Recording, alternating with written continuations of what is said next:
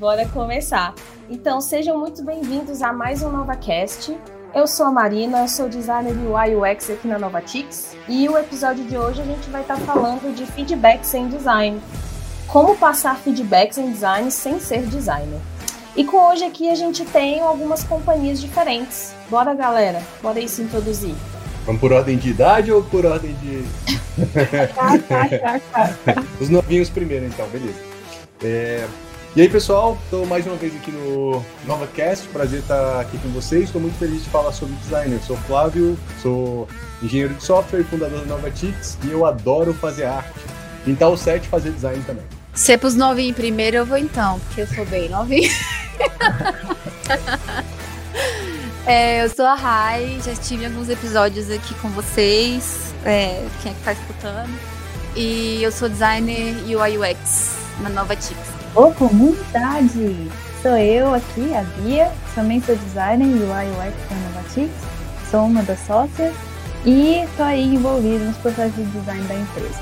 Fala pessoal, é, esse é meu primeiro, minha primeira participação aqui no NovaCast. É, trabalho como engenheiro de software aqui, sou back-end raiz e adoro ter a percepção do, do meu trabalho ser, sendo influenciado e entregar valor para os nossos clientes. Fala aí galera, eu sou o Fernando, aparentemente sou o mais velho daqui e eu sou engenheiro de software também recém-contratado da Novatix e esse é o meu primeiro episódio. Estou bastante animado. Bora! Então, bora lá, gente. Então, antes da gente começar esse podcast, eu gostaria de fazer um disclaimer. Ele foi feito com o intuito de auxiliar os profissionais envolvidos na produção de produtos digitais. Nós não estamos falando do feedback de usuários finais, mas daqueles que estão envolvidos no processo, beleza? Feedback com usuário final é outro rolê que, inclusive, a gente pode falar em outro podcast. Então, bora lá. Então, bora para o assunto. Então, só para a gente introduzir, né, a importância de um bom feedback entre duas áreas diferentes, porque aqui a gente está falando de dev, design, enfim, PMs e outras pessoas, outros stakeholders é, que estão envolvidos no processo e que vão continuamente dar feedback. E é sempre bom, né, ter ali, falar ali a mesma língua, que a gente sabe que diferentes mundos falam de formas diferentes. Então, esse podcast tem o objetivo da gente mitigar essas diferenças e mitigar aí essas comunicações que podem ser um pouquinho truncadas. E para a gente começar o tópico, eu gostaria de começar com uma coisa meio controversa, ali, meio polêmica, que é a seguinte afirmação: opinião não é feedback. E para a gente poder facilitar a conversa sobre esse assunto, eu vou chamar aqui é, os devs, né, especificamente, o Flávio, o Fernando ou o Eduardo, para falar sobre, para eles darem uma opinião, para eles falarem, na verdade, sobre a nova marca do Nubank. O que, que vocês acharam, gente? Vocês viram a mudança? O que, que vocês falam sobre a mudança da marca do Nubank? Pegando um pouco da sua, da sua frase, principalmente quando você fala opinião não é feedback, e pegando um pouco da nova marca do Nubank, a Nubank Buys Invest. Eu acho que a evolução da marca do Nubank e essa nova logo reflete justamente o histórico do Nubank como fintech. Uh, se você parar para pensar no começo, o Nubank ele era um único produto, cartão de crédito, com o objetivo de facilitar a sua vida. No decorrer dos anos, ele foi evoluindo e, naturalmente, tanto o marketing quanto a, a, a, o visual dele também foi evoluindo. Exemplo, ele saiu de um único produto, o cartão de crédito, para conta corrente. Depois, é, ele trouxe opções de uma opção única de investimentos. E agora, com a aquisição da Isinvest, ele já traz essa nova logo, né? Nubank by Isinvest, ao qual ele quer se fortalecer no mercado como uma, uma alternativa às grandes corretoras, a XP, o Inter e outras. Uh, eu acho que é natural e essa nova logo ela só traz assim o histórico da empresa e o presente dela sobre como ela quer se posicionar no mercado. Interessante. É... E visualmente falando, você acha que como é que isso casa com tudo isso que você acabou de colocar, só para a gente poder entender melhor um pouquinho é, os seus argumentos?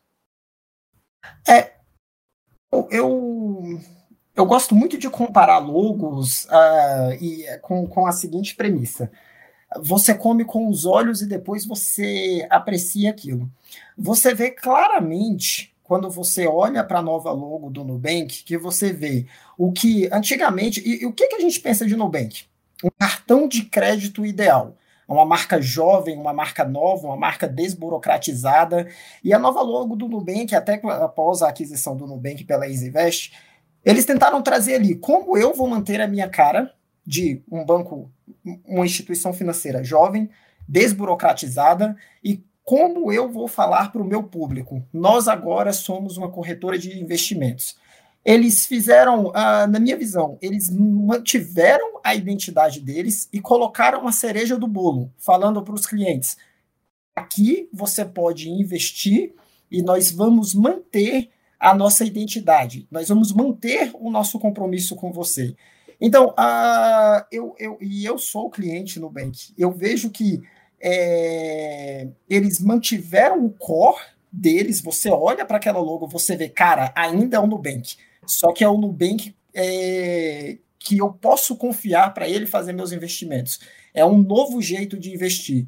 É o jeito Nubank de investir. Só, só um ponto aqui, é, acho que foi o Nubank que fez a aquisição da Isinvest, né? Não ao contrário. Foi, foi isso é, mesmo, é, correto. Então, Você está é, corretíssimo. Abriu, abriu uma, uma, nova frente aí de, de negócios.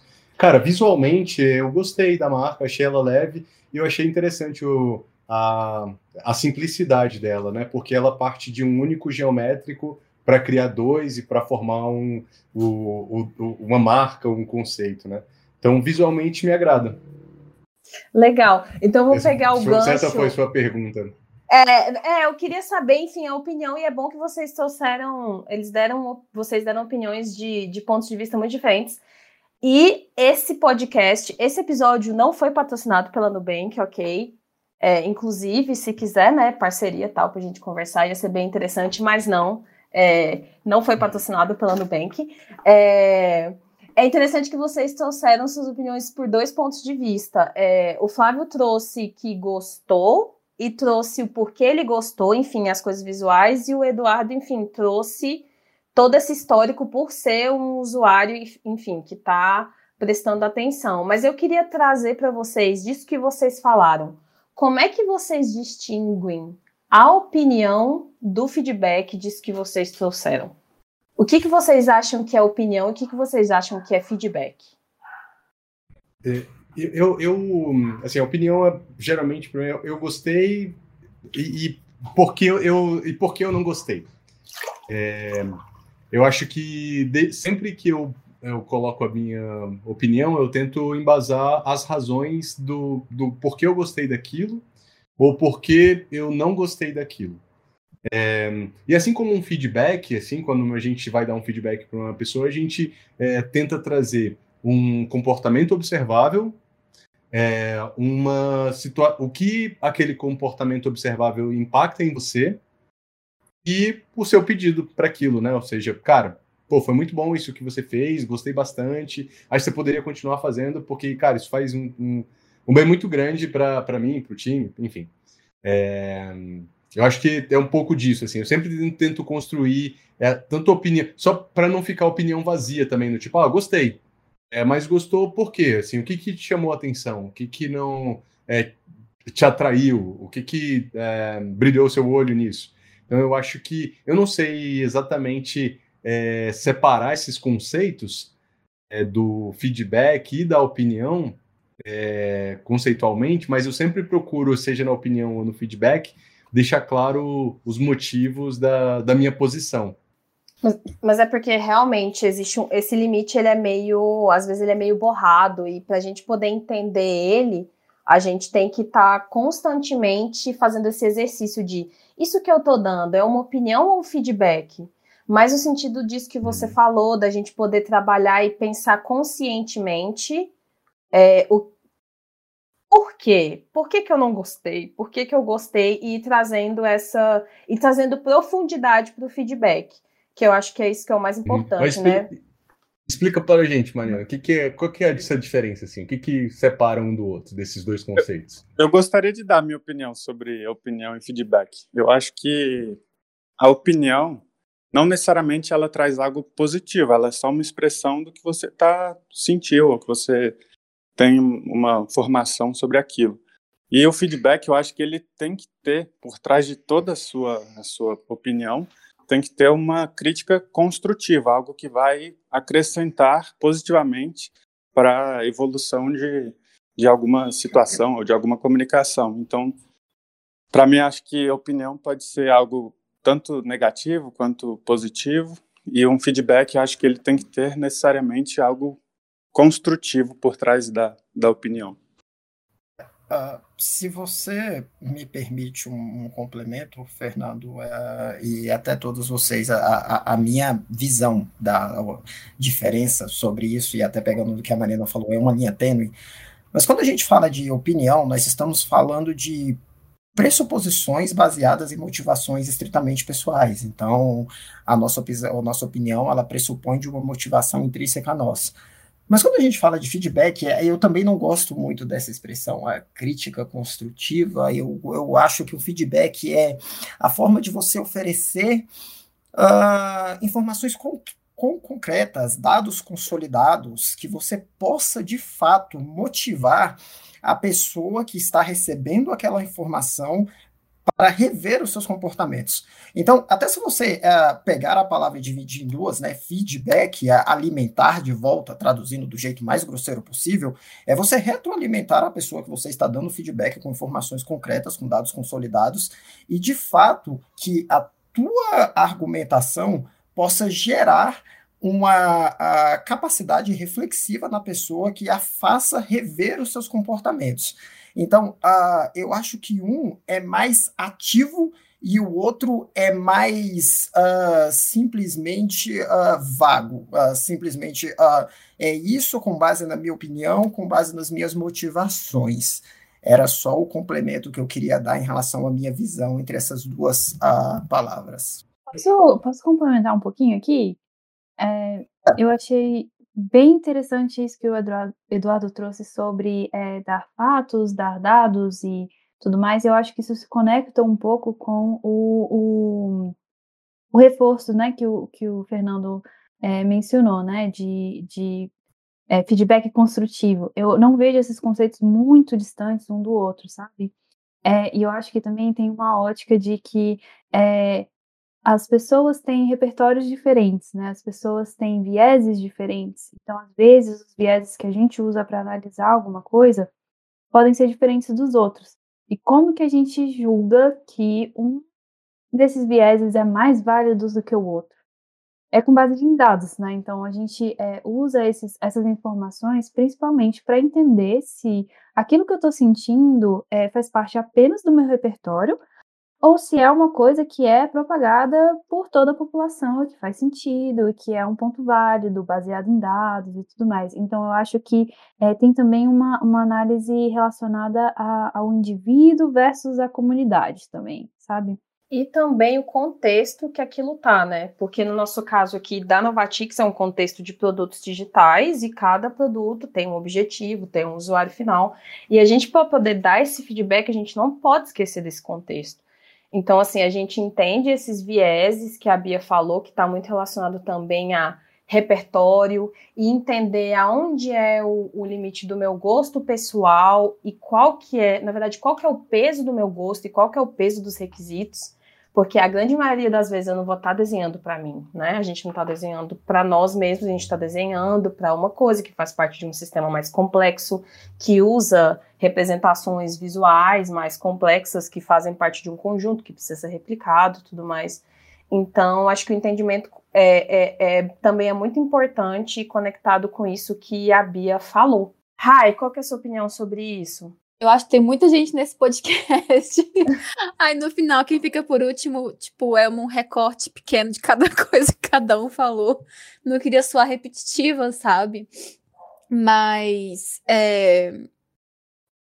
eu acho que é, é uma misturinha que a Bia falou entre o que o Fernando iniciou e o, e o que o Eduardo é, completou. Só que trazendo mais para o contexto do design, em vez da gente falar de causar reflexões é, que faz a pessoa mudar ou é, refletir ou editar seus comportamentos, seria em refletir ou editar um, um design feito, né? É, mas eu concordo com ele, tipo, opinião realmente vem, com ele e com a Bia, que a opinião realmente vem de uma parte mais de repertório, né? Do que a gente sente, o que não é algo muito 100% descartável. Tipo, opinião ela pode ser utilizada, mas feedback ele realmente ele é mais baseado em fatos, em dados técnicos, em conhecimento técnico, realmente traga uma, um dado, um fato, uma técnica que justifique essa reflexão, né? Essa alteração ou essa edição. Não necessariamente opinião vai causar algum tipo de reflexão ou edição por parte de um designer, né? Será que a gente consegue entender o feedback como uma interpretação da, da opinião estruturada e baseada em dados? É, eu acho que se a, a opinião é vazia, né, o, esse feedback, sim, o feedback sem a, a, estrutura. Primeiro, eu acho que a gente falou de algumas outras formas, né, e essa interpretação do feedback muito atrelado à motivação do indivíduo e de comportamento.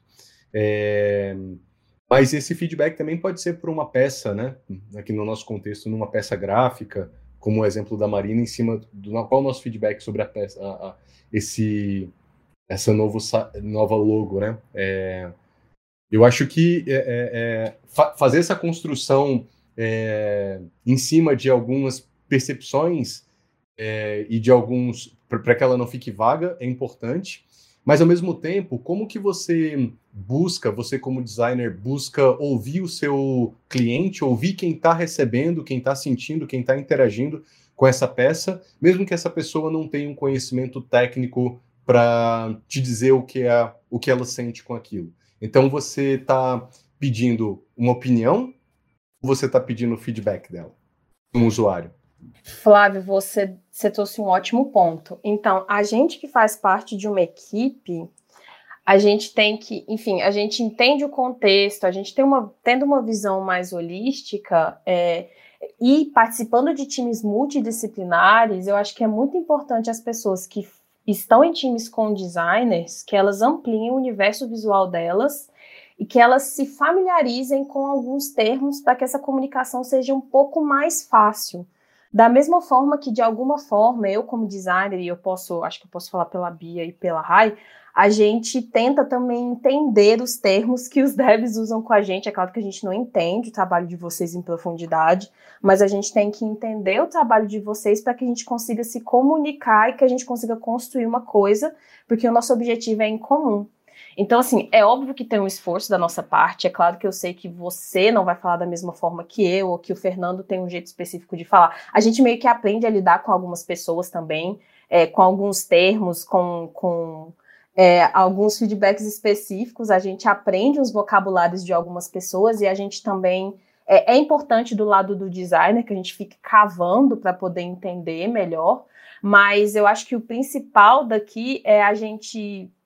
Como é que a gente pode se comunicar dos dois lados? Eu acho que o outro lado também aprendendo sobre o nosso universo só vai melhorar essa comunicação. Eu sinto que isso é uma via de é, duas mãos mesmo, né? É, do mesmo jeito que a gente se adapta para entender o vocabulário de vocês, é, fica mais fácil quando vocês também se adaptam a entender o nosso, né? E, e entender como estruturar esse feedback.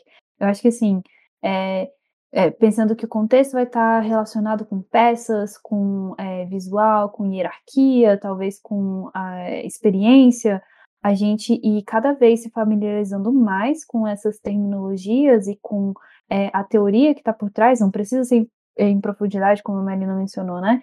Mas ajuda vocês a conectarem é, a opinião de vocês com dados e com, com é, feedbacks que sejam mais assertivos e mais voltados para é, eh, o concreto, né? Acho que é uma boa. Eu queria voltar rapidão, só para colocar um pouco mais de fogo no palheiro. é assim que falo, não sei, eu sou péssimo nos ditados. Fogo no parquinho. É... fogo no parquinho. Conheço é... o jogo do parquinho. Por eu, eu, eu vou dar um exemplo como designer. Eu não gostei, voltando um pouco no, no tema do Nubank, eu não gostei da nova marca do Nubank. Eu não gostei mesmo, achei feio, não gostei. Entretanto, como profissional, eu não daria nenhum feedback a respeito disso. Porque a mudança faz sentido, tecnicamente funciona. Então, eu não chegaria e ninguém falaria assim, ó, oh, muda não, não gostei. Porque isso é eu, Rayane, não gostando. Mas eu, Rayane Designer, acho que faz todo sentido, tá muito bem feito. Não tem nenhum feedback técnico para dar, sabe? É, então, voltando um pouco naquele ponto do realmente conseguir separar opinião de feedback de fato, que é realmente você separar o que te puxa pessoalmente no seu repertório, no, no que você gosta, que você não gosta, no que te faz sentir, de realmente dados, conhecimento técnico, algo que realmente é, faça sentido trazer para uma outra pessoa, para a pessoa que está produzindo, projetando, é, refletir numa possível edição, numa possível melhoria. Não se fez sentido. O que, o que eu acho muito bacana no seu comentário, Rai, é que eu acho que o seu comentário traz uma das coisas que, na minha visão, é o mais difícil na área de design, que é você se despir de todo o seu preconceito, de todo o seu viés e de toda sua a, opinião estritamente pessoal, de todo o seu gosto, para poder falar abertamente, igual você falou. É, eu não gostei de um ponto de vista pessoal, mas isso é comigo. Mas tecnicamente funciona. E eu acho que, uh, como uh, criação, designer, é uma disciplina abstrata, é um pouco diferente até da minha área, que você já tem algumas uh, literaturas que deixam bem claro o quão concreto e assertivo precisa ser o desenvolvimento de software e como a disciplina precisa ser seguida. Eu acho que o, o grande desafio é, é chegar neste nível que você chegou. É separar o pessoal, separar os vieses e falar, tecnicamente funciona e resolve o problema dos caras e eu não consigo dar nenhum feedback para aquilo. E aí eu acho que esse é o grande ponto, assim, é o grande X. Ah, será que é, o meu trabalho como o meu, o meu, a minha, o meu trabalho ele está sendo enviesado pela minha opinião estritamente pessoal ou eu estou tendo características extremamente técnicas para estar argumentando aqui? E esse, eu acho que e... essa é a beleza de trabalhar com interface, né? Com UX e UI. Porque em UX e UI a gente tem uma base muito forte, assim, de falar com o usuário e fazer testes de usabilidade. Isso ajuda muito a gente se desprender.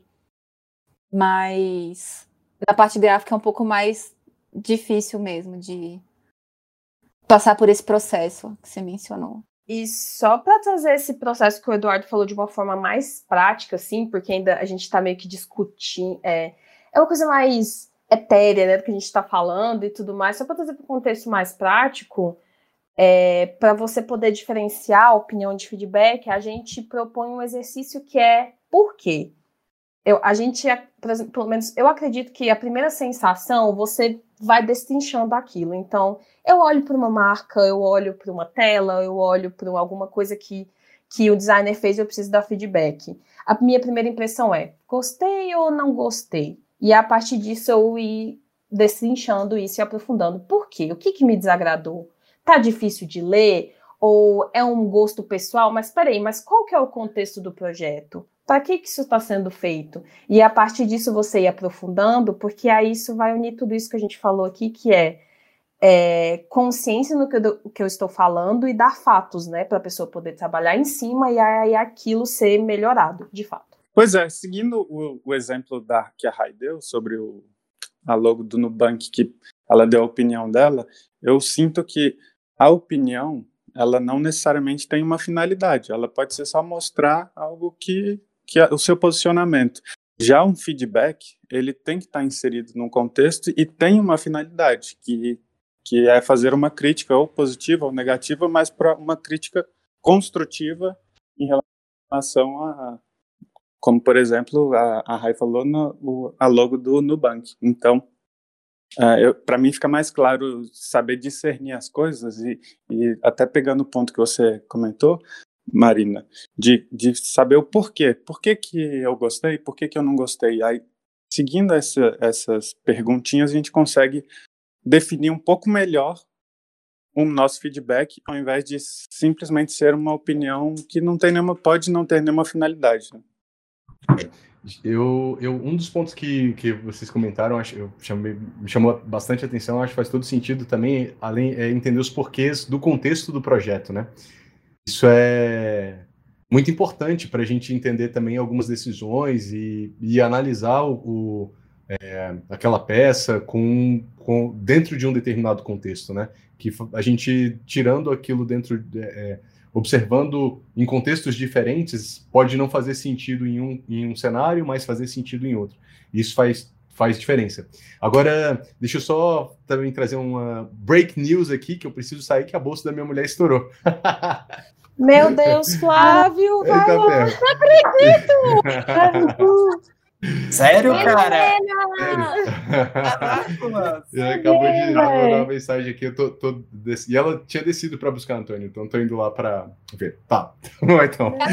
Manda notícias. Manda notícias. Tá bom. Beijos. Tchau, tchau. Tchau, tchau. Meu Deus! Meu Deus! gente, e a gente tem gravado. A gente tem gravado. a gente tem gravado. Que loucura. Espero que não pare de gravar quando ele sai. Não, não. Eu posso complementar um pouquinho é, é, o que o Fernando e o Flávio trouxeram agora? Claro. É, me vem à cabeça um pouco o processo de raciocínio mesmo, né? De como que as coisas vêm, como que elas evoluem até se materializar numa ideia. É, eu acho que é bem natural que o feedback ele seja iniciado a partir de uma opinião mesmo. Então vem o sentimento, vem aquele treco assim, sem filtro e, cara, gostei, não gostei. A partir disso, você vai passando por outras caixinhas, né, para você entender e trazer um pouco mais de consciência e de materialidade para aquilo que você está pensando. É, e eu acho que isso é importante dentro do processo de comunicação, para você conseguir é, usar, a, a, enfim, verbalizar de uma forma que a pessoa possa entender e também para racionalizar acima disso, né? E, e, tirar, às vezes, alguma coisa não faz sentido, você tem um segundo processo de raciocínio em relação àquilo que você está sentindo. É, então, me parece que, assim, por mais que é, um seja uma forma mais estruturada do que o outro, é, me parece natural que a gente passe por esse processo sempre, sabe? Então, vem um sentimento, a gente processa, a gente traz um pouco de materialidade para ele, a gente se embasa em contexto de projeto, a gente se embasa em é, enfim, é, o, o, universo dos requisitos é, daquela feature ou daquele projeto, e, e, isso traz um pouco mais de solidez mesmo para o que a gente está falando e para o que a gente está trazendo. Com base aí na, na sua fala, e aí é só para ver se eu, se eu entendi corretamente. A, o feedback, então, ele é a evolução da nossa opinião só que a gente faz um segundo processo, vou chamar de, de a gente falou de, re, de refinamento, vamos falar de reanálise da nossa opinião, para tentar tirar todos os viés, todo, todo aquele viés, todo aquele preconceito. Então, eu posso afirmar, com base na sua fala, que uh, o feedback ele se origina da nossa opinião? Eu, eu acho que sim. É, eu acho que é um ponto de início, assim, de, de análise mas pode ser que a, até a sua própria opinião seja invalidada, assim. É, acho que resgatando um pouco do que a Rai falou, né? É, é, pode ser que ela não goste da nova marca do Nubank, mas é, ela faz sentido e talvez isso não seja um feedback produtivo. Então, é, pensar no todo, assim, acho que é, às vezes a gente tem uma, uma ideia um pouco mais individualista em relação às coisas que são apresentadas a gente, e isso é muito útil em muitos cenários. É, mas principalmente quando a gente fala sobre um produto que vai ser usado por uma, uma gama maior de pessoas, é, diversas pessoas ou um grande público, a gente tem que considerar que tudo isso também vai ser aplicado para eles também. Então, às vezes, uma necessidade pessoal, ela não é um requisito de mudança para aquele feedback que você está dando para o designer. Talvez aquilo que você está sugerindo não seja necessário porque não foi levantado como requisito. Ou às vezes é, às vezes é um, um impeditivo, né? Então, passar por esse processo mais racional é, vai te dar um pouco mais de noção de que é, aquilo que você está propondo realmente é alguma coisa que vai é, influenciar positivamente no desenvolvimento daquele projeto. É, que é a nossa proposta, a nossa grande proposta aqui, né? Trazer consciência para esse processo para melhorar a comunicação entre as duas partes. Porque a gente quer melhorar, a gente quer escutar feedback. Feedback é sempre importante para gente. Só que. Bem-vindo, né? É muito bem-vindo, só que às vezes é difícil e às vezes é, o nosso trabalho é um pouco mais moroso, porque às vezes a gente não entende, a gente. Enfim, é facilitar toda essa dinâmica é, para a gente construir produtos melhores sempre, né? Que é o objetivo, é o nosso time unido para um objetivo único.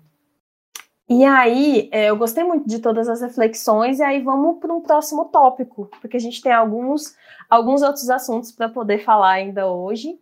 E eu queria perguntar para vocês, Fernando e Eduardo, se vocês já receberam alguma vez, se foram fazer alguma coisa, vocês já receberam um wireframe e vocês não entenderam nada desse wireframe. O designer estava mostrando e falou assim: Meu Deus do céu, o que está acontecendo? Não estou entendendo é nada. Já aconteceu isso de mostrar nas fases. Aconte... Desculpa, pode falar. Já aconteceu algumas vezes, sim. Já, já aconteceu algumas vezes na minha experiência. E, e como é que você lidou com isso? Bom, é, perguntando sobre as questões do requisito, o propósito daquilo, o motivo daquele wireframe existir. Daí acho que a gente conseguiu alinhar uh, todas as, as expectativas e, e, os objetivos partindo do porquê, que é algo acho que é bem comum até no, no né, saber o motivo daquele existir. Então, acho que indo por essa ideia foi foi o que mais salvou minha pele. Mas aí nesse contexto, tive, tipo, o designer teve, ele teve um, um, momento que ele apresentou esse wireframe ou ele entregou para você e falou assim, olha aí, o que, que, você acha? O que eu me lembro aqui já aconteceu, é mais comum acontecer de só entregar e, e sem apresentação, mas o, já existiu também momentos que, que o, o, o designer apresentou e mesmo assim ficou confuso alguns pontos negociais e bom e como eu falei antes pela perguntando os princípios o motivo daquilo existir o propósito o objetivo daquilo ser feito acho que consegui quebrar essa barreira eu perguntei isso porque é, eu acho que é bem comum, né? Eu não sei se é, as meninas podem trazer exemplo delas também, mas é bem comum a gente apresentar o wireframe e as pessoas não conseguirem entender, porque, enfim, é um momento muito abstrato do projeto, né? A gente está tentando materializar ideias, mas com isso eu queria trazer o seguinte ponto, que é não olhe apenas para o design, para o design. Escute o que o designer está dizendo, porque é muito difícil quando a gente mostra alguma coisa visual, as pessoas tendem a olhar e observar e começam a, a, a fazer a, as conexões delas, né, vendo todo aquele wireframe, mas a gente quer trazer um ponto de consciência para escuta o que ele está falando. Às vezes é difícil entender, às vezes são, não sei, alguns conceitos, ou de fato a tela é complexa, mas é, porque a gente escuta muito, né? É, o trabalho fala por si só, e eu acho que no caso da interface não é um caso. Em alguns momentos a gente precisa explicar, ainda mais para quem está construindo, né? Para que tudo faça sentido. Talvez tudo isso se resuma um pouco a momento mesmo, sabe? Porque é, eu vejo que às vezes o, o ágil e o, o, sei lá, todas as, as metodologias que a gente usa para fazer entregas iterativas, é, eles são muito bem normalizados dentro do universo do, do desenvolvimento mas as pessoas não consideram também que às vezes é, é, é, o nosso processo de design também, né? Então, faz parte do processo a gente reduzir um pouco a complexidade, né, e o output visual é, para a gente fazer uma, é, uma validação é, antecipada.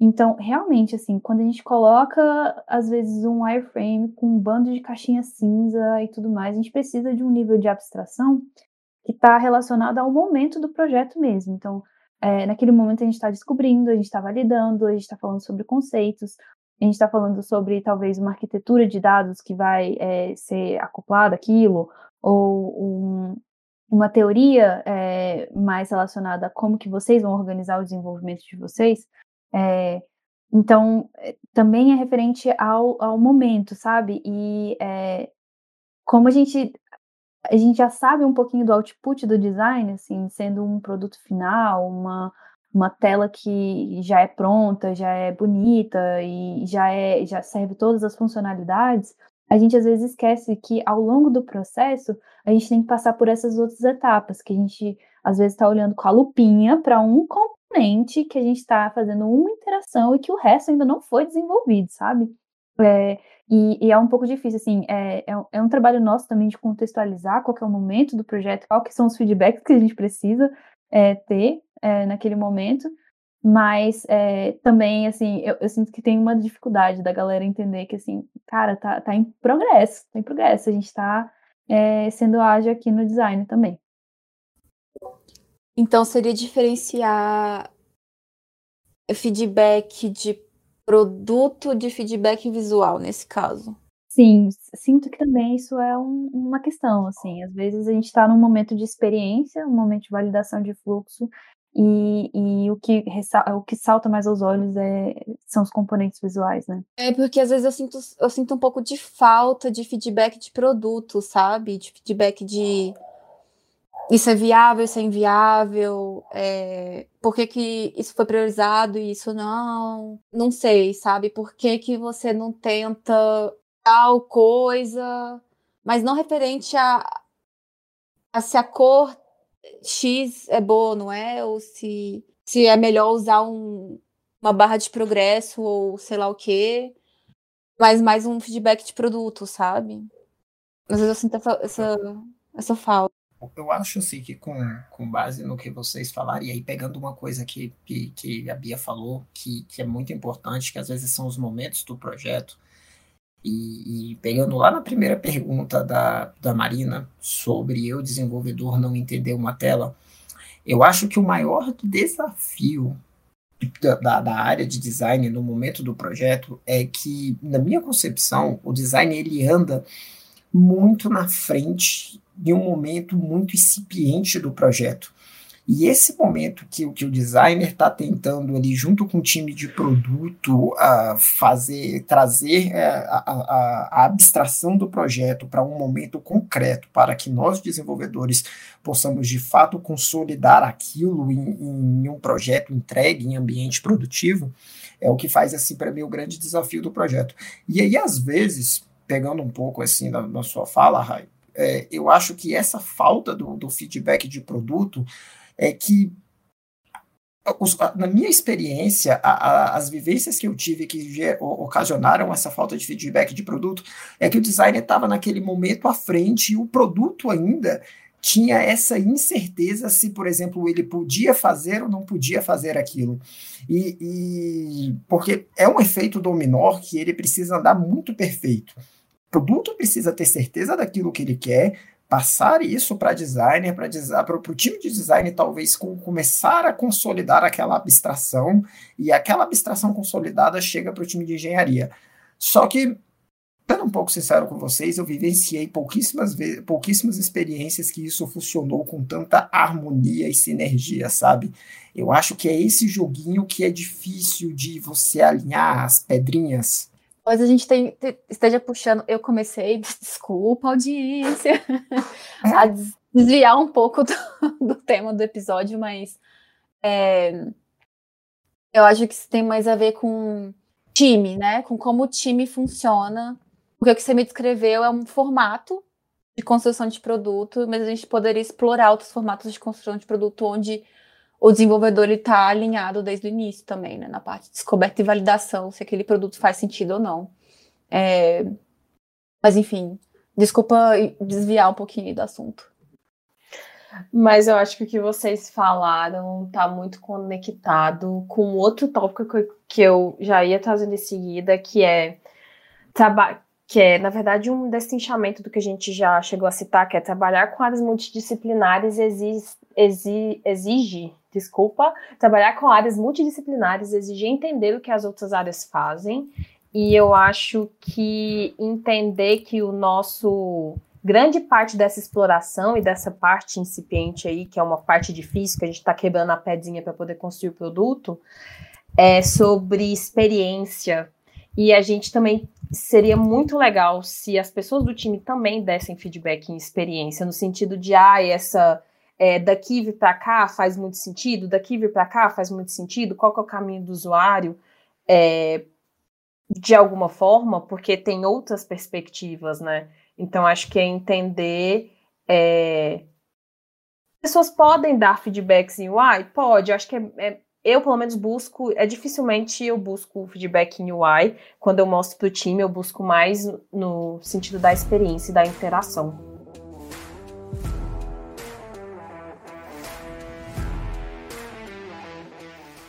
Cara, é, é porque assim, um, uma das coisas que você trouxe em relação a equipes multidisciplinares é, me vem à cabeça que não tem muita fórmula mágica, sabe? É, eu acho que às vezes a gente fica esperando o momento da passagem do bastão do, do, do design para o desenvolvimento.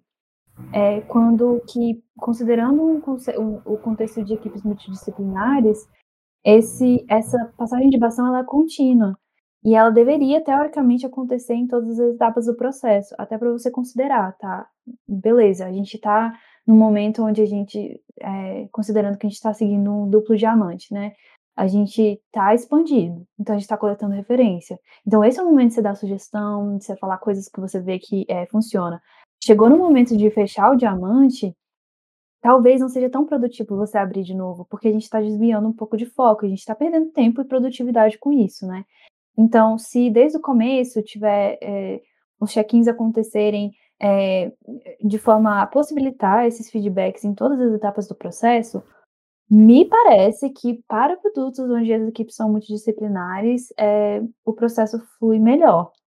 Não sei o que vocês acham. Com o que a Bia falou, eu consegui entender melhor o que ela tinha explicado antes sobre o momento. Eu acho que, dependendo do momento, se algo já foi decidido, já foi confirmado, validado, ter o feedback pode ser algo ruim, porque senão nunca o produto vai sair, nunca vai fluir, nunca vai vai para frente. Sempre vai ter mais e mais mais feedbacks. Então, o que a Bia falou para mim fez muito sentido agora. Tem esse momento antes de, da validação e da definição, onde tem essa, esse período de busca de, de referências, eu acho que é muito importante a equipe inteira dar opiniões e feedbacks sobre, sobre tudo ali. Até porque isso dá mais base para o designer fazer as propostas. E eu acho que também é, é, mitigar possíveis problemas, sabe? Porque eu acho que tem coisas que é, se, se a gente finalizar o design, a gente entregar para o dev, chegou no dev, ele viu que tem uma impossibilidade técnica, o que, o que ia ter que acontecer é o designer voltar do começo do processo dele e, revisitar tudo aquilo, sabe? E é, conectando com todas as metodologias que a gente usa para agilizar o processo, não faz sentido né? Então, a gente tendo uma, uma entrega de baixa complexidade, um pouco reduzida, talvez um pouco mais abstrata, mais conceitual, onde é, a estrutura daquele, daquele fluxo, daquela experiência, já dá informações suficientes para um desenvolvedor olhar e ver que tem uma impossibilidade técnica, é win-win para todo mundo. Sim, e isso acontece mais do que você pode imaginar, Fernando. Várias vezes, pelo menos é, é, com a minha experiência. Estou mostrando, estou mostrando, estou mostrando, fechei o design, passei para uma próxima tarefa. Alguém vem, e se fosse assim? E aí existe todo um processo de reavaliação, de saber se aquilo realmente vale a pena ou não. Isso é muito custoso para a gente, porque a gente já passou por aquele processo. Então, isso que você disse faz total sentido. Aí eu, eu queria fazer uma pergunta, e, e eu uh, com base na, na experiência de vocês, é, o, o melhor momento para a gente fazer esse, esse tipo de pergunta, e se fosse assim, é no momento ali da, da criação. Né? Quando pegando ali a fala da Bia do, do duplo diamante. Mas uh, nós temos algum outro momento possível para rever? E quando eu falo possível, é que não seja tão desgastante, que não seja traumático para o projeto? Cara, me parece que o quanto antes, né? O quanto, o quanto antes. É, é, o quanto, com mais conectado você tiver com o processo de design, eu acho que isso pode acontecer a um nível de sprint, sabe? Tipo, a cada fim de sprint você faz uma demo, você faz uma review, é, do que foi desenvolvido pelo, pela galera do, do desenvolvimento, do que foi desenvolvido pelo designer, e, e, e todo mundo em sintonia, também sempre puxando de volta os objetivos da feature, os objetivos do produto. É, aí a gente garante que esse momento de encontro ele seja mais frequente. Sendo mais frequente, a gente consegue dar uma mitigada de erros mais rápido. É, do, da mesma, o que eu estou pensando aqui é que, da mesma forma como a gente acompanha o processo de desenvolvimento de vocês, claro que não olhando código, é, fiscalizando, sendo fiscal de código, a gente não faz isso. É, mas a gente vê a, a, estrutura implementada e a gente dá feedback de alguma coisa que estiver faltando, alguma coisa que foi implementada é, de um jeito que não era para ser implementado, talvez alguns estados que estivessem faltando. A gente faz esse trabalho pós-implementação. Da mesma forma que a gente faz isso, eu acho que tem um, um, um esforço dos devs para fazer um trabalho pré-implementação também, sabe? E participar desse processo é, abrindo código e vendo se é meramente viável, se, se dá para seguir com aquela estratégia, se aquilo faz sentido, ou se você já tem alguma sugestão já é, direta para você dar. De uma forma extremamente resumida, é estreitar o máximo possível a comunicação entre engenharia e design para retroalimentar é, esses feedbacks o quanto antes para o retrabalho não ser traumático, né? Sim, e, e assim, a, a, o tempo onde a gente, o, o design chegava, para, passava pelo projeto inteiro, é, gerava um relatório, páginas e páginas que você de diretrizes que você precisava seguir e entregava nas mãos dos devs e não falavam nada, acho que isso daí já foi. Acho que nem faz mais sentido hoje em dia no, no mercado de produtos digitais atual. E é o que a gente tenta fazer aqui dentro, né? Eu estou em constante contato com os engenheiros que estão implementando, da mesma forma que do outro lado também eles entram em contato comigo caso algo não seja possível, porque algumas coisas surgem é, enquanto você está fazendo, né? Isso é natural, mas o ideal é a gente mitigar e que isso surja o mínimo possível, baseado em tudo isso que vocês é, falaram. E acho que esse, esse estreitamento de de comunicação não ajuda só no o designer, porque muitas vezes já participei de alguns projetos que o designer mostra as fases, beleza, está tudo ok. Esse, esse, essa estrutura ela é arquitetada, ela é modelada de uma certa forma. Em outras fases do projeto, o, o designer mostra outros, outros, outros produtos e outras features que o próprio designer, o próprio desenvolvedor tem que fazer um retrabalho de remodelar todo, toda a estrutura de dados, toda a modelagem até, inclusive de banco, que algumas vezes eu, eu tive que fazer, para se adequar ao que o designer precisava fazer. Então, com esse estreitamento, a gente já consegue ver em termos de código o que é possível, o que é mais fácil, o que é mais simples, quais são, a, quais são os custos disso a nível de código e a nível de implementação de código, e também a gente consegue ver os custos para o design, para mostrar propostas baseadas no que o, o desenvolvedor consegue implementar em determinado período. Cara, perfeito isso que você está falando, Fernando. Acho que assim, é, e, e retoma um pouquinho de, às vezes assim, a, a forma de pensar das duas disciplinas mesmo, né? É, eu acho que é bem natural que quando a gente lida com processos criativos, né, que a gente vai realmente explorar, né, ver as possibilidades, a gente mire na lua, a gente está mirando na lua e, e, e, a voz da razão que traz a gente um pouquinho para a superfície, além dos requisitos, do levantamento que a gente faz, que também a gente não, não faz isso de forma irresponsável, né? Mas é também a, a, o que é viável tecnicamente, né? E a gente precisa desse input. E a única pessoa, a, única galera que pode dar esse input para a gente é quem está envolvido com o código e com as, é, é, enfim, as regras que foram definidas para aqueles fluxos, né? Então, são vocês. Parece que a gente está em. A gente não está em mundos separados, a gente está junto, a gente se complementa, a gente gosta do outro. Não é guerra, é paz, é amor. Coraçãozinho.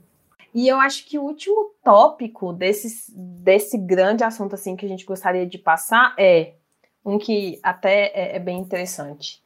Já aconteceu de vocês darem um feedback específico e depois, quando vocês verem a, peça, a interface, a tela final, ficou nada a ver com o feedback que vocês haviam sugerido, e do final vocês acharem que o design simplesmente descartou a sua ideia ou que ele está se achando? Já aconteceu isso com vocês, Eduardo e Fernando? Tá se achando esse designer, olha só, ele nem colocou o que eu falei. É, eu acho que. Pode abrir o coração, aconteceu. pode falar a verdade. Não, sim, já aconteceu. É, e refletindo agora, e, e, até depois desse nosso papo, uh, isso já aconteceu várias, não, não só uma vez, mas uh, algumas vezes, várias vezes ao longo da minha experiência. Mas, uh, pois esse nosso papo eu consigo refletir que isso aconteceu por duas, talvez por três coisas. Primeira coisa foi a comunicação talvez o nosso, a nosso time de comunicação entre time de engenharia e time de design não estava tão, não era uma comunicação tão assertiva, uma comunicação tão próxima. A segunda coisa que foi alguns argumentos que a gente que a gente entrou muito no detalhe aqui, tempo de projeto. Às vezes a, a minha sugestão e aí pegando aí muito naquela na frase que foi falada assim, ah, e se eu pudesse fazer isso? Às vezes não foi o, o tempo adequado do projeto, né? Ou ah, pegando essa nossa fala, essa nossa conversa, né? Às vezes a terceira opção é eu não sabia o que estava falando, eu estava dando uma, uma, opinião base uma opinião baseada em nada ali e estava achando que aquilo era super importante, mas uh, não era nem construtivo para o projeto, nem era apto para aquele momento. Acho que foram, uh, foram essas uh, situações que ocasionaram isso. Ei, posso adicionar uma coisa que acontece com frequência também, que talvez possa entrar aí nessa lista? É, às vezes a gente esquece de considerar que talvez o designer já testou aquilo que eu estou sugerindo. Já pensaram nisso? Cara, muito bom. Muito bom. O que você falou é. é, é e, e a sua reflexão e a sua fala traz uma reflexão assim é, é a, a, importância da gente conhecer o trabalho de, de designer e, e, deixar declarado. E não é só ir lá conversar com um time de produto e simplesmente elaborar as telas, é conversar com o time de produto, é validar aquelas hipóteses, é ver se aquilo é funcional a nível, até eu acho que até o nível de nosso cliente. Então, você falou é extremamente pertinente. Então, às vezes as opiniões ah, baseadas em nada, elas surgem até desse princípio, né? Tipo, a gente não nem para para pensar, será que o cara aqui essa hipótese que chegou para a gente é uma hipótese já validada? É muito bom ponto, muito bom mesmo. Tá. É, eu acho que tem também uma questão de confiança, né, no trabalho do é, coleguinha, assim.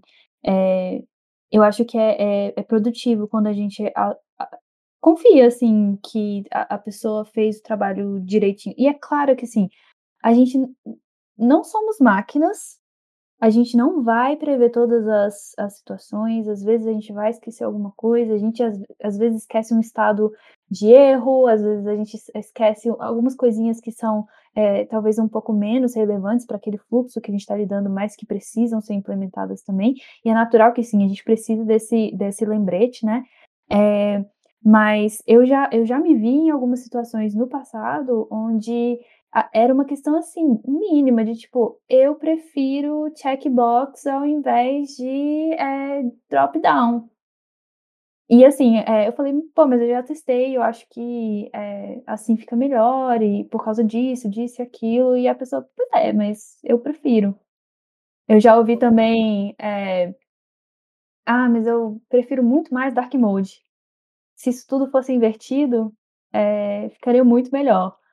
É, então, tipo, entender que aquela pessoa passou por esse processo de, de avaliação também. Assim, tirando tudo aquilo que a gente já falou sobre opinião versus feedback e tudo mais, é, que aquilo, aquela proposta que a pessoa chegou, ela vai estar de alguma forma conectada com os requisitos que foram levantados, com o direcionamento do produto, com uma análise um pouco mais minuciosa da identidade visual do produto, que também se aplica também é, é, é traduzida em diversas formas né, na interface. É, e, e, a gente também pode perguntar, mas entender que sim, a pessoa passou por aquele processo, deu umas validades né, no que, no que é, nas possibilidades. Ou seja, o ponto é, não é pessoal. não é pessoal. É, quando você dá um feedback e você vê que esse feedback não foi aplicado. É, de, um, de um ponto de experiência própria, nossa, eu já fechei tanto ticket, gente, que as pessoas pediam coisas e eu simplesmente fechava sem fazer, justamente por todos os pontos que a Bia já colocou, por exemplo, de já testei, não funcionou, fiz teste de usabilidade, não tive problema com isso. Invalidei. Invalidei. Foi uma opinião pessoal que na, quando foi feito, quando foram perguntados porquês, não não passou pelo crivo. Então, não é pessoal. Todo feedback é escutado por um assim, pelo menos, pelo menos tô falando por mim, né? E pelas minhas colegas de trabalho. Os feedbacks eles são recebidos, mas eles são filtrados. Se foi opinião, se foi já invalidado, se já foi testado. É... Enfim. O, o, ponto é, a gente sempre vai construir junto as coisas. É... A gente vai receber os feedbacks, mas não, não levem para o lado pessoal quando o seu feedback não é aplicado, assim. Às vezes ele realmente não passou no crivo dos porquês, ou ele não passou no crivo do teste de habilidade, ou de validação de produto, ou simplesmente ele não foi priorizado por um gerente de produto, por exemplo. Ele foi despriorizado. Então. Ah, eu sou péssima para concluir as coisas, gente, mas é isso. É não, não levar para o pessoal. Da, da, mesma forma que a gente não leva para o pessoal quando às vezes vocês não têm um termo muito correto, mas vocês querem expressar uma ideia. Então eu já escutei, ah, eu vi isso aí, isso aí, é, meus olhos doem quando eu vejo isso. E aí eu fui investigar, mas o que, que você quer dizer com isso? Ah, é o efeito ótico que essa cor com esse fundo dá? Ah, não, realmente, isso pode ser melhorado. Então, assim, entender a praticalidade de tudo que está sendo feito, né? Só complementando esse ponto que a Rai trouxe sobre a, a, as coisas serem priorizadas ou não, né? Vai ter uma galera envolvida dentro do processo, né? E, e, da mesma forma como quando a gente chega com o design, às vezes, ou a equipe de desenvolvimento avalia tecnicamente e entende, cara, isso daqui é muito dispendioso, a gente vai ter que deixar para. É, não, é, não é MVP, vamos deixar para uma próxima release e tudo mais. O processo inverso também acontece. Tem, tem interações que se tornam muito complexas também para destrinchar e fazer funcionar. E, e, esse processo a gente também passa, né? Então, às vezes, o feedback ele foi assimilado, sim, vai entrar numa, numa entrega futura, é, mas que também o tempo do projeto vai influenciar se aquilo vai entrar dentro daquele escopo ou não. Beleza. O, eu entendi tudo que vocês disseram e concordo com a, acho que a grande maioria das coisas. Porém, como, como desenvolvedor, eu tenho que puxar a sardinha para o meu lado. que é o seguinte, eu acho que a, a maior responsabilidade do planejamento de experiência visual é do designer. E muitas vezes já aconteceu comigo de que o designer ele não não se importa com o que com que o, qual é a equipe que ele está trabalhando ou qual é o, o, o produto que ele está fazendo ele principalmente ele faz o que ele dá na cabeça dele e e pronto, é isso aí, minha, minha opinião. E se virem. E eu acho que isso já aconteceu algumas vezes comigo, e eu acho que isso foi muito maléfico. Para mim, o, o, designer ele tem uma responsabilidade muito grande, e eu acho que é muito difícil, que é ele tem que saber lidar com o project manager, ele tem que saber lidar com o, a equipe de desenvolvimento, e ele tem que saber conversar com o usuário final. Então, pegando essas três áreas, esses três contextos, se o, se o designer ele não conseguir conversar com essas três, com as três entidades, vai vai ter alguma vai ter alguma falha na comunicação e vou dar um exemplo que aconteceu comigo. A pessoa fez e a gente não tinha uma equipe para fazer o que era para ser feito. A gente teve que simplesmente ignorar o que as opiniões do designer e falar não é select, vai ser checkbox, porque checkbox a gente sabe fazer. E pelo menos nesse tempo, se fosse fazer select, teria que modelar um monte de outras coisas para isso acontecer. Então, para mim, a, a, o designer ele, ele tem uma responsabilidade e, claro, é muito difícil, porém, se, se ele decidiu e foi acordado por todos e, e, e aprovado por todos, daí ele tem a palavra final. Se alguém abrir um ticket com feedback de, ah, eu quero fazer você poderia fazer esse botãozinho rosa, e a pessoa simplesmente ignorar, eu entendo completamente porque a responsabilidade, a responsabilidade e a função do designer é exatamente essa, saber filtrar tudo e colocar algo que consiga conversar com o usuário final. É, eu acho que essa situação que você colocou deve ser a, situação mais comum, né? Que é, na verdade, o time não está trabalhando junto, o time está se digladeando e eu não acho que isso seja, enfim, é porque isso tem uma série de outros fatores, né, que tem que ser tomado em conta, como, enfim, como é que o time funciona, como é que é o resto da empresa, como é que é a comunicação, porque, é, infelizmente, essa situação realmente é negativa para o time. O ideal não é o designer falar assim, desenhei, se vira, é ele entender quais são tecnicamente as coisas que podem ser construídas e a partir disso haver uma adaptação do design.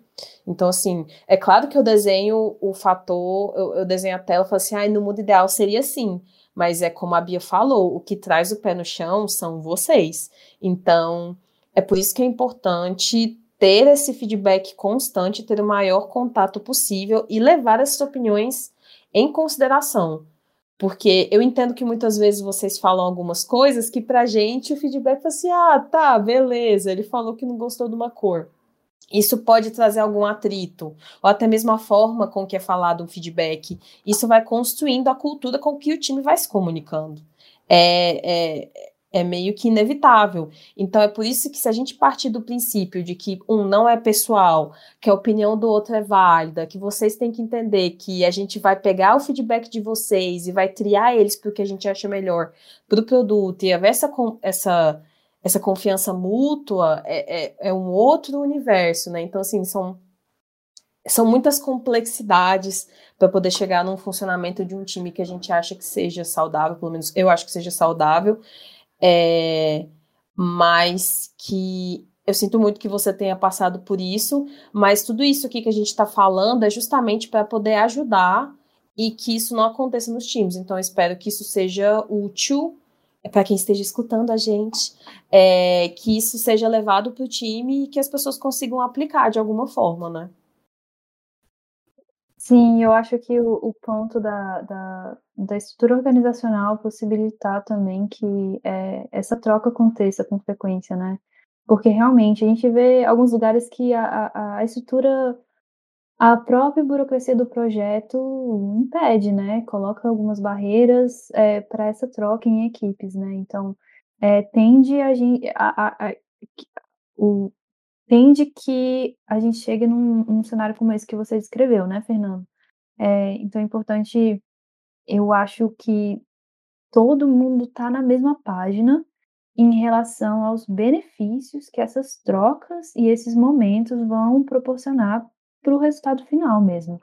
Aí, quando eu digo todos, eu digo é, designers, é, desenvolvedores, PMs, é, POs, é, clientes, e a galera, assim, né? Então, pelo menos eu acredito, assim, que a, a, a transparência e a comunicação ao longo do processo, né? É claro, feita de forma estruturada, não sendo feita de forma caótica, ela, ela ajuda muito, né, para que a, o processo flua e que o resultado seja melhor. Pela minha experiência, eu diria que para quem está nos ouvindo, isso com certeza funciona. Eu já participei de projetos que o artista, designer, nem conversava com o desenvolvedor, tipo, só mandava as telas. E, e daí que vem toda a guerra, toda a falha de comunicação, falha de entendimento. Muitas vezes era uma apresentação simples, quando conversava. E o que eu percebi aqui na Novatix que está funcionando muito bem, e acho que esse é o motivo da, de toda a nossa conversa, é que a, acho que o que resolve isso é designer se envolva com o engenheiro, se envolva com o desenvolvedor, envolva, se envolva nos projetos dele e nas dificuldades e vice-versa. O desenvolvedor ajude, dê opiniões, um é parte do outro, não é não é guerrinha, né? É, é um ajudando o outro e, e essa multidisciplinaridade só facilita o trabalho de todo mundo, no final das contas. Eu, eu, eu sou a prova viva porque eu já participei de projetos assim e já participei de projetos que não eram assim. Então, posso falar, pelo menos minha opinião é que realmente facilita muito o trabalho de todo mundo se envolver com, com os designers, se envolver com a maioria das áreas que for possível. E se a, a, a gente está com alguma dificuldade nisso, é porque está faltando envolvimento, está faltando proatividade de um, ou até, como a Bia falou, a burocracia organizacional pode incentivar essa multidisciplinaridade para facilitar o trabalho de todo mundo. Perfeito, Fernando. Palmas lentas aí, concordo. Até fiquei emocionada aqui, gente. É sobre isso, sabe? E não tem problema. tá tudo bem. E tá tudo bem. Mas o que, eu, o, que eu, o que eu tô querendo mais fazer é palmas lentas. Como é que seria palmas lentas? Funciona? É, eu acho que seria uma, uma salva de palmas. Porque eu também acho que seria uma salva de palmas. Então, gente, isso aí. O Fernando concluiu o tópico de uma maneira ótima. E aí, para a gente poder fechar esse podcast com dicas acionáveis para quem quiser falar assim: agora eu vou pegar isso aqui, vou aplicar aqui para melhorar minha comunicação com a minha equipe, como melhorar meu feedback. A gente vai resumir em dicas antes de dar um feedback. Temos algumas dicas selecionadas para ficar um pouco mais objetivo, mas eu vou dar uma dica assim on the fly primeiro, que é parar para pensar um pouquinho antes. Porque eu demorei a entender as palmas lentas que a Bia falou. Eu primeiro achei uma coisa besta, mas depois eu lembrei com firmeza do meu repertório daquelas palmas com firmeza. Eu entendi o, o, que seriam palmas lentas. Demorei. Mas enfim, essa foi minha dica on the fly. Mas o que a gente queria dar uma resumida das dicas é os cinco porquês. É, uma dica legal é. Às vezes a gente faz isso sem ter tipo, um nome para isso, mas uma dica legal é, são cinco porquês. E você se pergunta cinco vezes o porquê de um problema está acontecendo. É, tentando relacionar a causa anterior até você chegar, ou tentar chegar, na determinada causa raiz do problema. Então, essa ferramenta é muito usada na área de qualidade, mas na prática ela se aplica em qualquer área e pode ser, inclusive, muito útil para o seu dia a dia. Então, é, volta lá no comecinho que a gente falou dos porquês, né? Por que isso? E daí você engata no próximo porquê. Tipo, por que o ovo veio primeiro do que a galinha? Aí a pessoa fala, você vai chegar, no porquê. Depois você, desse porquê, você puxa um outro porquê. Mas por que isso? Até você ir tentando é, entender a causa do problema e chegar lá no, no fundinho, no fundinho mesmo, para você poder entender se é um feedback ou se é uma opinião, se tem fundo, se fundamento, se não tem fundamento, se vale é, levar para uma validação ou não. É, essa técnica ela é muito usada em psicologia também, né? Eu acho que ela ajuda muito quando a gente é, parte de um, de um assunto que é um pouco mais subjetivo, por exemplo, uma emoção, né? Para você ir para uma parte um pouco mais racional e objetiva, né? Então, essa, técnica ajuda bastante em diversas situações. Chique, falei que a gente faz sem, sem perceber e sem dar um nome, verdade. É, eu acho que uma outra dica que a gente pode dar para vocês é, vocês avaliarem qual que é o motivo do porquê você está falando aquilo que você está falando. É, então, ainda conectando assim com trazer para um processo consciente, né? Mas você está falando aquilo porque vai ser mais fácil de implementar, vai facilitar para o seu lado, você vai conseguir implementar mais rápido. É porque você acha que a, a, aquilo lá está mais bonito, uma opção é mais bonita que a outra. É porque é o seu gosto pessoal, É porque você acha que é, você tem que falar e dar a sua opinião para o que está sendo mostrado, mesmo se você não tem é, é, alguma opinião a acrescentar? Ou é porque você é um gestor, você manda naquele produto? É, se algumas de, se o seu motivo for algum desses que eu acabei de falar, talvez é, vale a pena você repensar e aprofundar um pouco mais na, nesse seu feedback, né? É, outro ponto importante é você estar tá ciente, né, das experimentações que o designer já fez. Então, a pessoa já passou por isso? Isso já foi validado? Isso já foi considerado? É, e acho que para amarrar tudo isso é você sempre embasar em por que, que você acredita que aquilo genuinamente vai ser melhor para o produto, né? Então, quando você conecta essas informações, talvez você esteja numa parte mais concreta e num feedback mais estruturado que você possa dar para o designer. E por último, é, você está dando esse feedback porque a solução que o designer apresentou traz algum impedimento técnico que justifique a revisão? Ou a sugestão do designer está fora do escopo do trabalho? Porque quando isso é feito no momento que já está tudo fechado e que a gente talvez esteja em outra etapa do processo, isso coloca a gente num processo de análise que gasta tempo de uma coisa que já foi pensada, já foi validada muitas vezes, já foi fechada com a equipe. Então, é, gastar esse tempo desnecessário é um custo a mais para o projeto. Então, pense nisso. Então é isso, gente. Esse foi mais um NovaCast. Muito obrigado pela presença de todos. Muito obrigada quem está escutando a gente do outro lado. E seja bem-vinda ao mundo, Helena! Estamos te esperando. Meu Deus! Vem, neném! Que fofo, gente. não acredito que a gente tenha isso gravado ao vivo. Obrigada, viu, gente, por vocês estarem aqui e ter dado o input de vocês. Isso é muito importante.